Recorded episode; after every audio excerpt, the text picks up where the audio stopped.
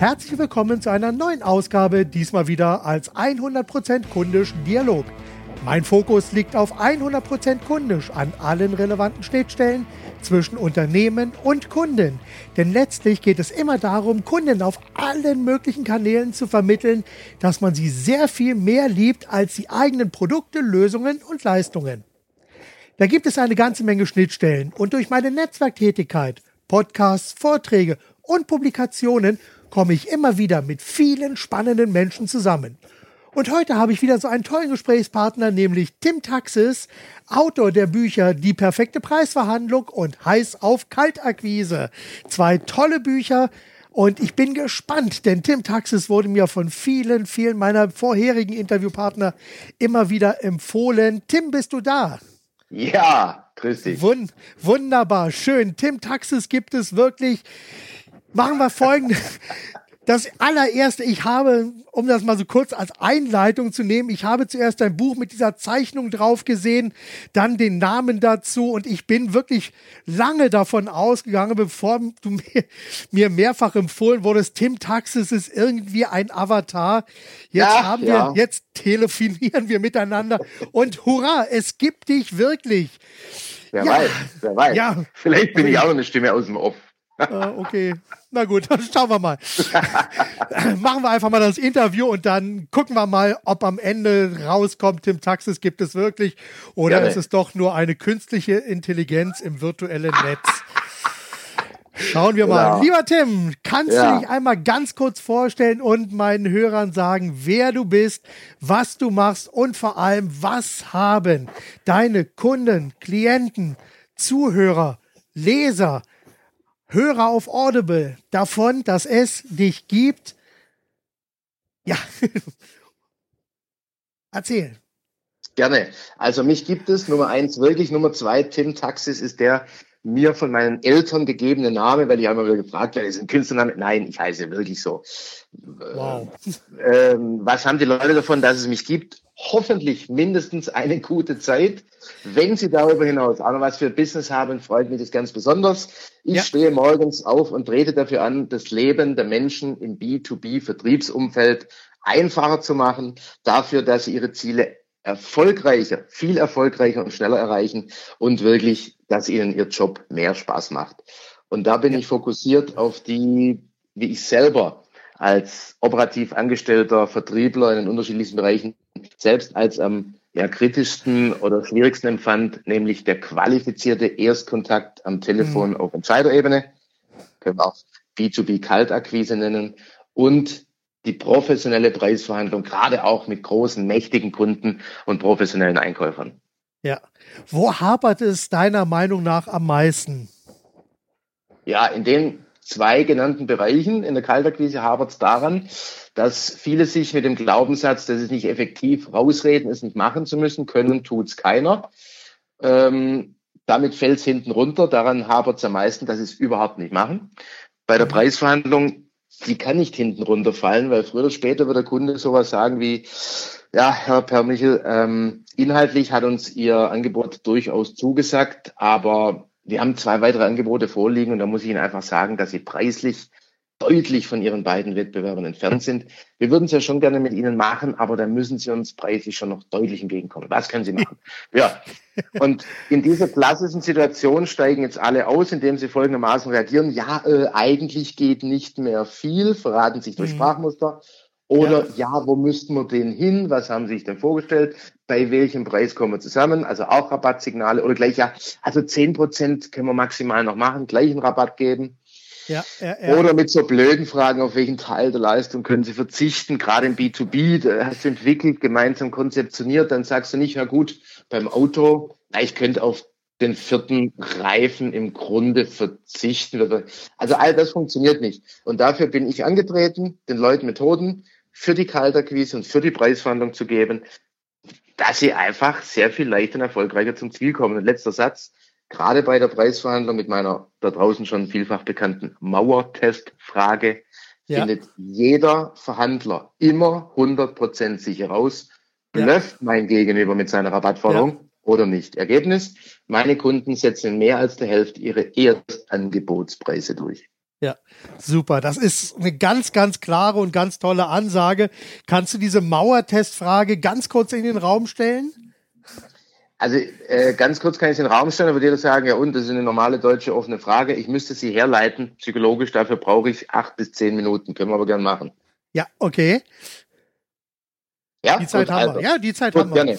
Also, ähm, ich gehe grundsätzlich nur raus auf Bühnen oder in Seminarräume, wenn ich wirklich etwas habe, was, Entschuldigung, ich meine so, das Wissen der Menschheit auf den nächsten Step hieft. Und wenn wir bei der Preisverhandlung bleiben, für mich war selber immer die Herausforderung in der genannten Situation, wie reagierst du jetzt? Weil du willst weder zu viel verschenken, Ja. noch willst du einen Preis nennen, der immer noch zu hoch ist. Auf den Punkt gebracht, es hat mich gestört, dass es da draußen keine Methode gibt, mit der ich als selber verantwortungsvoller Verhandler, zuletzt als Director Sales in einem Großkonzern, rausfinden könnte, blufft denn der Kunde oder ist da eine wirkliche Notwendigkeit zur Preisreduktion, um den Auftrag Ja. zu erhalten? Ja. Und dann hat es einige Jahre gedauert und ich bin draufgekommen, also ich werde auf kommunikationspsychologischer Basis dort keine Methode entwickeln können. Warum? Weil der Kunde in der Preisverhandlung vorbereitet ist. Wir treffen, und er auch, auf einen Frame, auf ein Setting, einen Rahmen, den er bewusst vorbereitet hat und unbewusst schon so viele, ich nenne es jetzt mal Bluff-Muster hat, die uns aber wie wahr erscheinen, dass Kommunikationspsychologie und kommunikationspsychologische Methoden nicht ausreichen würden. Und dann bin ich einfach tiefer gegangen und bin bei meiner Arbeit auf die sogenannte Idiomotorik gestoßen. Was ist das? Ja, Am jetzt herleiten, Idios, altgriechisch heißt der Gedanke oder selbst und Motorik die Bewegung. Kennt jeder, der schon mal beim Arzt war, wenn der Arzt mit so einem Gummihämmerchen kam und leicht unterhalb des Knies geschlagen hat mit der Idee, hoffentlich zuckt jetzt der Unterschenkel leicht nach vorne. Was macht da der Arzt? Der, der testet den Kniesehnenreflex und damit weiß er, okay, die Nervenbahnen leiten, alles in Ordnung, wenn der Unterschenkel leicht zuckt. Wichtig, Ja. es handelt sich dabei um einen sogenannten idiomotorischen Reflex. Und dieser Reflex ist schneller als jeder Gedanke. Das ist mal wichtig zu wissen. Warum? Schauen wir uns gleich an. Und um etwas bewusst kognitiv zu tun, brauchen wir vorher einen Gedanken. Wenn der Reflex schon schneller ist als jeder Gedanke, ist der Reflex natürlich schneller, nicht nur als der Gedanke, sondern eine bewusste Handlung. Ja. Und dann wusste ich, wenn es mir gelänge, eine Methode zu entwickeln, wo der blöffende Kunde, der zwar kaufen wird, aber so tut, als ob es noch am Preis scheitern würde, weil er halt dieses Spiel professionell spielt, wenn Ja. es mir gelänge, eine Methode zu entwickeln, wo der Blöffer immer diesen Reflex, oder wo der Blöffer einen Reflex zeigt, dann wüsste ich, dann hätten wir endlich im B2B für die ganze Welt eine Methode, die überall funktioniert. Warum? Weil der Reflex schneller ist als jeder Gedanke und Ja. du kannst nicht nicht reagieren. Also du kannst nicht willentlich sagen, nö, ich tu das jetzt nicht. Du musst dieses Verhalten Ja. zeitigen. So, das ist mal der Hintergrund. sehr gut. Und jetzt, wie geht das genau? Ganz einfach. Der Kunde weiß, Preisverhandlungen sind ein Spiel, ein professionelles Spiel. Ja. Aber er weiß auch, wir denken, naja, eine Unterschrift zu kriegen für uns ist ja so viel schwerer, als eine Unterschrift zu geben für den Kunden. Mhm. Der Kunde hat ja im Zweifel Auswahl. Ja, er macht ein RFP, RFQ, äh, Ausschreibung, fragt bei mehreren an. Ich bin jetzt einer von vielen. Dass der Kunde nicht bedient wird, gibt's nicht. Irgendeiner, irgendeiner wird er kriegen. Aber dass ich Genau. es bin, naja, ho. Und jetzt denken wir uns, oh, nicht, dass es am Preis noch scheitert. Und mit Mhm. dieser Angst spielt der Kunde. Und jetzt kommt's. Gerade der kaufwillige Kunde wird am intensivsten über mehrere Stufen oder am längsten gerade mit uns verhandeln, wenn er sich entschieden hat, dass er bei uns kaufen wird. Ja. Gerade weil und wenn er kaufen wird. Und dann Mhm. versuchen Profis natürlich, egal ob das jetzt ein Fachbereichsentscheider ist, äh, CEO oder Inhaber oder eben ein professioneller Einkäufer, die versuchen natürlich zu schauen, ja, was kriegen sie noch? Und dann Ja. konfrontieren sie uns mit einer Lüge. Und weil Lüge nicht so nett ist, nenne ich es eben einen Bluff. Der Ja. tut nichts, der will halt ein bisschen spielen. Ja, Genau. schaut, Ja, es, ist, es gehört einfach raus. mit dazu. So, und eine Frage steht über jeder Preisverhandlung. Dumm nur, diese Frage hat sich nie jemand bewusst gemacht. Wir machen es jetzt. Sobald du diese Frage kennst, wirst du nie wieder verhandeln wie bisher. Warum? Weil sich aus der Kenntnis dieser Frage eine ganz neue Verhandlungsstruktur entwickelt. Und diese Frage steht stand schon immer, steht und wird immer stehen über jede Preisverhandlung. Die Frage heißt, würde mein Rabatt etwas an der Entscheidung des Kunden ändern? Ja. Und da gibt es jetzt vier Szenarien, die spielen wir schnell durch, damit das Gesamtverständnis leichter wird. Einverstanden? Super. Ja, super, perfekt. Auf die Frage, würde mein Nachlass etwas an den Entscheidungskunden ändern, gibt es ja praktisch zwei Antworten. Ja und Nein. Nehmen wir uns zunächst Nein vor. Nein, ein Rabatt würde nichts ändern. Wann passiert das? Naja, also, welche Situationen gibt es, wo mein Rabatt nichts ändert? Naja, wenn der Kunde sich praktisch auch schon entschieden hat. Genau, wenn er sich bereits zu unserem Angebot, zum Erstangebotspreis entschieden hat. Oder wenn er sich bereits entschieden hat, eh nicht bei uns zu kaufen, weil er wollte jetzt nur ein Vergleichsangebot oder was es auch sei. Ja? Genau. Wenn der Kunde eh sicher zu deinem Erstangebotspreis kauft, Mark, kriegt ja. er dann einen Rabatt? Nochmal, du, du warst gerade ganz kurz weg gewesen. Ja, wenn der Kunde sich entschieden hat, ohnehin zu deinem Erstangebotspreis ja, genau. bei dir zu kaufen, kriegt er dann einen Rabatt? Nein. Nein, ja klar. Nein, warum wenn nicht? er eh nicht bei dir, genau, eben, warum auch? Wenn er eh bei dir kaufen, äh, wenn er eh nicht bei dir kaufen wird, wenn er sich vorher schon entschieden hat, er wird eh nicht bei dir kaufen. Genau. Wenn du das rausfindest, kriegt er dann einen Rabatt? Nein. Nein. Warum, so, warum soll ich ihm dann Rabatt geben? Eben, das völlig, warum denn? Der, Ir der Irrsinn, ja, völlig sinnlos.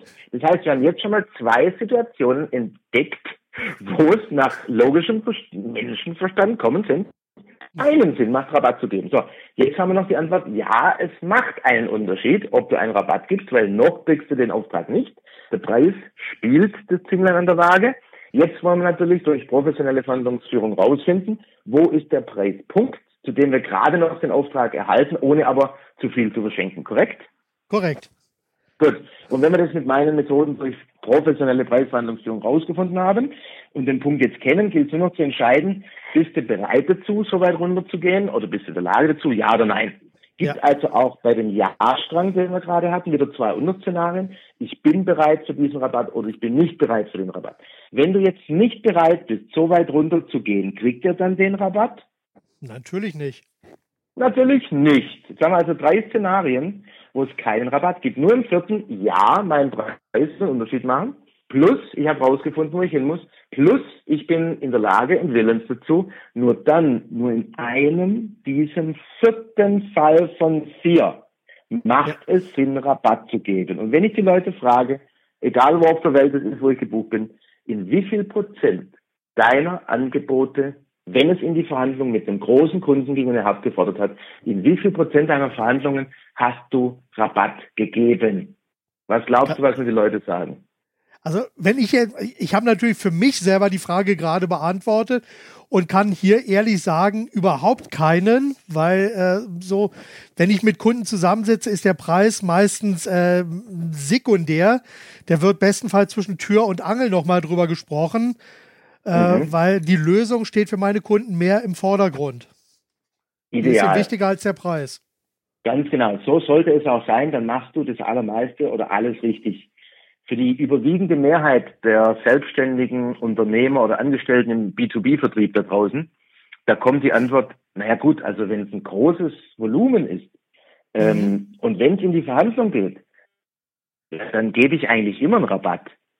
Und diejenigen, die zuhören, dürfen Sie sich einfach mal überlegen, wie viel Prozent der Fälle gebe ich normalerweise, wenn der Kunde hart fordert, in der Preisverhandlung, egal ob ich nach den Auftrag ja. gekriegt habe oder nicht, in wie viel Prozent der Fälle gebe ich einen Rabatt. Und tatsächlich. Würde ich sagen, 70 Prozent. Was die anderen sagen? Genau. Ja, tatsächlich sagen die eigentlich immer. Also quasi ja. 99 Prozent der Fälle. Ja. Und nur in einem von vier Fällen, und das noch gar nicht gewichtet, nur in einem von vier Fällen ist es überhaupt nötig. Und wenn wir das dann noch gewichten ja. würden, mit den Zahlen dahinter, wären es nicht mal 25 Prozent, sondern unter 10 Prozent. So, ja. das Wissen, wo kam der her? Wir wollen zum Autotest frage. Wenn der Kunde also sowas sagt wie, ja, also ich würde es gerne mit Ihnen umsetzen, ich sage Ihnen, wie es ist, Sie sind unser Favorit eigentlich preislich, sind Sie einfach so viel teurer als Ihr Wettbewerb, dass Sie uns entgegenkommen müssen, wenn wir es gemeinsam machen sollen. Was bieten Sie uns an? So, und jetzt sagen wir, weil wir die Antwort auf die Frage, würde mein Nachlass etwas ändern, noch nicht durch professionelle Verhandlungsführung kennen, sagen wir erst einmal was? Wir sagen natürlich wissentlich, dass der Kunde oft blöfft. Nein! Ja. Wir sagen nicht, wo müssten wir denn hin? Oder, naja, eigentlich geht nicht mehr viel. Wir sagen auch nicht, ja, 10% maximalen Ergebnis. Wir sagen einfach Nein, aber nicht nur nackig Nein, sondern ja. ich nenne es ein herzliches, prolongiertes Nein. Dass wir ja. sagen, Herr Kunde, wir möchten dieses Projekt unbedingt gewinnen. Deshalb haben wir auch bereits unseren untersten Preis kalkuliert und angeboten. Deshalb am Preis selbst kann ich nichts mehr machen. Wie kommen wir jetzt zusammen? Der kaufwillige, blöffende Kunde, ein Großteil von denen würde sagen, na gut, wenn am Preis nichts mehr geht, müssen sie aber noch, hm. Und zack, haben wir unseren Erstangebotspreis durchgesetzt. In einigen ja. Fällen durch ein Nein. Genau. Andere werden sagen, obwohl sie blöffen, nee, nee, also ähm, irgendwas müssen wir schon noch anbieten. Ähm, was würde denn noch gehen? Jetzt geben Sie Ihre Position selbst leicht auf, fordern trotzdem nochmal nach. Und dann gilt es einfach wieder Nein zu sagen, ja. weil wir wissen ja noch nicht, würde mein Rabatt den Unterschied machen. Dann sage ich nochmal, Herr Kunde, ich verstehe Sie. Deshalb bitte verstehen Sie auch mich. Ist vielleicht äh, mein eigenes Versehen oder Versagen, dass ich nicht mal einen Verhandlungsspielraum diesmal eingepreist habe, weil ich sie unbedingt gewinnen will. Deshalb verstehen Sie auch nicht bitte, ich kann tatsächlich am Preis selbst nicht mehr weiter runter. Lassen Sie uns auf dieser Basis bitte zusammenkommen. Also immer Beziehungsebene, weich zu Menschen, nein, hab in der Sache hinten ja. raus Gespräch zu unterhalten, durch Frage der Aufforderung. Und jetzt kippen mehr als die Hälfte, die überhaupt noch bisher blöffen, um und sagen, na gut, dann müssen wir aber uns nochmal über XY unterhalten, wenn Ihr Preis dort fix ist. Und wieder haben wir unseren Erstangebotspreis durchgesetzt. So, Jetzt gibt es auch noch die Variante, wo der Kunde zum dritten Mal sagt, kann ein harter Blöffer sein oder die wirkliche Notwendigkeit, den Preis runterzugehen, wo er sagt, nee, also ich habe, wie gesagt, Alternativen. Sie haben es in der Hand. Wenn Sie den Auftrag wollen, müssen Sie mir entgegenkommen. Das bieten Sie mir. Und jetzt mal kurz rückbetrachtet, wo stehen wir jetzt? Nummer eins, wir wissen, Preisverhandlungen sind für Kunden ein Spiel, ein professionelles Spiel. Und sie spielen mit unserer Angst, dass es am Preis noch scheitern könnte. Und deshalb blöffen sie und sind gerade dann nicht ehrlich mit uns, wenn sie bei uns kaufen wollen und konfrontieren uns mit einer harten Preisforderung. Solange wir aber noch nicht wissen, würde mein Rabatt etwas an der Entscheidung des Kunden ändern, dürfen wir keinerlei Rabattsignale senden, sondern sagen erst einmal ganz bewusst herzlich zweimal Nein. Wenn der Kunde, egal ob harter Blöffer oder wirkliche Notwendigkeit aus uns den Preis bewegen, wenn der Kunde jetzt ein drittes Mal hart fordert, dann braucht es jetzt die Mauertestfrage. Mhm. Und die heißt ganz einfach, Herr Kunde, ich kann im Preis nicht runter. Lassen Sie es jetzt daran scheitern. So ja. einfach.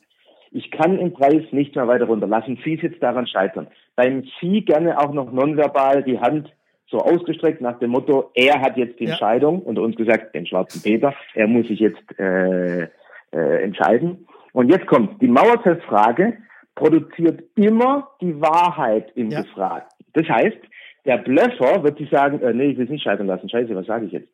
Und während er jetzt nachdenkt, oh, was, was sage ich jetzt, entsteht eine Nachdenkpause. Ja. Das heißt, die Reaktion, die verbale Reaktion kommt verzögert. Und jetzt kommt ja. noch was. Wann immer wir unter Stress und derjenige, der nicht ehrlich ist, der befindet sich leicht unter ja. Stress, wenn wir nachdenken, dann gehen die Augen ja. weg. Kannst du bei dir selber mal genau. prüfen? Schau einfach mal ins, ins Weite. Genau. Und wenn ich die frage, Marc, wo warst du dann äh, vor zwei Jahren an Silvester? dann konstruiere ich und suche. Ja. Ja, das, das, das ist mittlerweile, da wissen wir, dass es nicht mehr stimmt mit Konstruieren und Erinnern, rechts, links, oben, unten. Aber deine Augen, die müssen zumindest sich bewegen, wenn du wirklich nachdenken möchtest. Oder umgekehrt, wenn du nachdenkst, gehen die Augen weg. Und wenn jetzt zwei Dinge zusammenkommen, nämlich die Mautestfrage produziert die Wahrheit, angenommen er blöfft, dann würde sie sagen, oh, was sage ich jetzt, muss nachdenken, entsteht eine Pause zur verbalen Reaktion und in dieser Nachdenkpause gehen die Augen weg. Wenn die zwei Dinge zusammenkommen und wenn einer von beiden kommt, kommen die immer zusammen, dann weißt die du, der blöfft. Ja. Wenn sofort reflexartig eine Antwort kommt, ja, aber nicht ich lasse scheitern, sondern sie. Ich habe Alternativen. Völlig ja. wurscht, was er danach sagt, völlig egal, wo die Augen hingehen, nach der Erstreaktion. Wenn bei der Erstreaktion sofortige, reflexartige, verbale Reaktion kommt und im Moment, wo die, wo das Ja kommt, die Augen bei dir sind, dann blöfft er ja. nicht. Und in der Praxis wirst du merken, dass es immer diese idealtypische Reaktion des Bluffers oder Nicht-Bluffers gibt und dann weißt du, wie du weitermachst. Ja, ja. Also ich kann jetzt hier auch nicht ähm, 235 Seiten. Buch, ja alles beschrieben im Buch, die perfekte Preisverhandlung hersagen, aber das schon mal für alle, die jetzt das zuhören. Meine Kunden sagen, boah, unglaublich, einmal Nein ja. sagen und ich habe abgeschlossen. Andere sagen, manchmal muss ich zweimal Nein sagen und dann schließe ich ab. Die Mauertestfrage brauche ich ja nur genau. ganz selten und selbst dann funktionieren sie immer. Weißt du, was mir gerade super gut gefällt an dieser, dieser Mauertestfrage und dem Szenario, das zu der Mauertestfrage hinführt? Weißt du, über, Jahrzehnt, Nein, über Jahrzehnte mir. hinweg wurde im Verkaufstraining immer wieder geschult, du musst immer wieder kleine Ja's beim Kunden abholen, um dann zum Schluss, zum großen Ja, dem Abschluss zu kommen. Und du baust das Ganze so ein bisschen hintenrum rauf, dass also im Grunde genommen den Kunden ja kommen lässt und durch gezielte Neins vom Verkäufer aus die Wahrheit provoz äh, ja, die Wahrheit herauskitzelt, um einfach herauszufinden, wo stehe ich denn jetzt und wie entscheidet denn der Kunde und woran könnte es eventuell scheitern? Richtig, nur es ist für ganz viele, ich weiß es ja, ich bin seit zehn Jahren mittlerweile draußen als Trainer und Speaker mit dem Thema ja. unterwegs. Ähm, auch wenn die meisten, ich sage jetzt mal Massenmarkt her durch meine äh, Bücher und so weiter, ähm, die ja seit Jahren heiß auf Kalterkrise ja. draußen sind, die perfekte Preisverhandlung habe ich jetzt nachgeliefert. Die meisten kennen wir eine heiß auf Kalterkrise, aber auch zu beiden Themen Preisverhandlung bin ich seit zehn Jahren draußen und es ist für Leute, Selbstständige, Angestellte im Vertrieb etc. unheimlich schwer zunächst einfach mal Nein zu ja. sagen. Ja, absolut. Aber in dem Wissen darum, dass der Kunde wirklich ein Spiel spielt und dass er blöfft, gerade wenn er kaufen will, sich das immer wieder bewusst ja. zu machen, wird es mehr und mehr jedem leicht fallen zu sagen, ich sage ja nicht nur nackt nein, sondern ich sage ja, Kunde, ich verstehe Sie, verstehen Sie mich bitte auch, etc. Der wird uns jetzt nicht nach Hause schicken, aber es ist förmlich notwendig für professionelle Verhandler erst einmal Nein zu sagen, weil wir wissen ja noch nicht, würde mein Rabatt etwas ändern. Deshalb möchte ich allen Mut machen, versuchen Sie es, trauen Sie sich, rück, zurückrudern könnten Sie, wenn es wäre, ja. immer noch. Müssen Sie ja noch gar Meistens nicht, wenn man erstmal ja wirklich so eine Basis gefunden hat, dann spielt das am Ende überhaupt keine Rolle mehr. Super. Sag mal, genau. jetzt machen wir mal so ein paar Fragen kurz ineinander, weil wir haben ja im Vorgespräch festgestellt, dass wir so einen kleinen, äh, so, so einen kleinen Stopp haben werden, weil du nachher äh, los musst. Deshalb machen wir gleich einfach mal so Schritt für Schritt weiter. Gab es bei dir äh, so ein Aha-Moment, äh, also erstmal grundsätzlich erstmal vorher die Frage, was hast du vorher gemacht, bevor du äh, dich selbstständig gemacht hast als Trainer, als Speaker mit deinem Thema, damit wir hier nochmal ganz kurz wissen, woher du kommst. Ja, gerne. Also ich finde die Vergangenheit nie so interessant wie die Gegenwart äh, oder gar die Zukunft, aber bitteschön. Also ich habe International Business studiert, war in der internationalen ähm, Studentenorganisation ISAC und habe da mich schon als Trainer ausbilden lassen, habe damals sogenannte Cultural Sensitivity Trainings ähm, in fünf, sechs Ländern auf drei Kontinenten gegeben und war da schon ganz eng mit dem Thema Wissensvermittlung, Training okay. beschäftigt. Bin dann ähm, klassisch in die Unternehmensberatung, war dort in zwei nach dem Studium, bin dann in ein klassisches inhabergeführtes mittelständisches Unternehmen, äh, Industrieunternehmen als Key Account Manager, war dort sehr viele Jahre, ganz klassisch äh, erst im einfacheren Umfeld, dann auch international weltweit als Kammler und bevor ich mich selbstständig gemacht habe, mal einen kurzen zeitlichen Sprung, war ich noch Director Sales in einem internationalen Dienstleistungskonzern. Okay. Und gab es bei dir so einen Aha-Moment, wo du gesagt hast, genau so muss es laufen und nicht anders? Ja, zwei sogar, zu jedem Thema. Also ich mache kurz. Bei Kaltakquise war es so, dass ich in den ersten drei Monaten wirklich nicht einen einzigen Termin Aha. bekommen habe. In meinen ersten drei Monaten als Vertriebler wirklich drei Monate lang nicht einen einzigen Termin. Und ähm, da wurde es mir dann wirklich anders. Ähm, nicht nur, weil es nicht so befriedigend ist, sondern ähm, weil in der Probezeit drei Monate lang gar nichts reisen ist irgendwie äh, ungut. Ja. Und dann kam ein Moment, den werde ich nie vergessen. Ich saß morgens wieder in meinem Büro nach einigen Telefonaten völlig frustriert. Und dann kam mir der Gedanke aus dem Nichts, wenn alles, was ich mache, doch präzisest zum Nichterfolg führt, also nicht mehr ein, zweimal in drei Monaten ja. erfolgreich, dann bin ich doch der Perfektionist im Misserfolg. Das heißt, wenn ich genau das Gegenteil von dem mache, was ich jetzt mache, dann müsste ja. ich ja förmlich automatisch erfolgreich sein.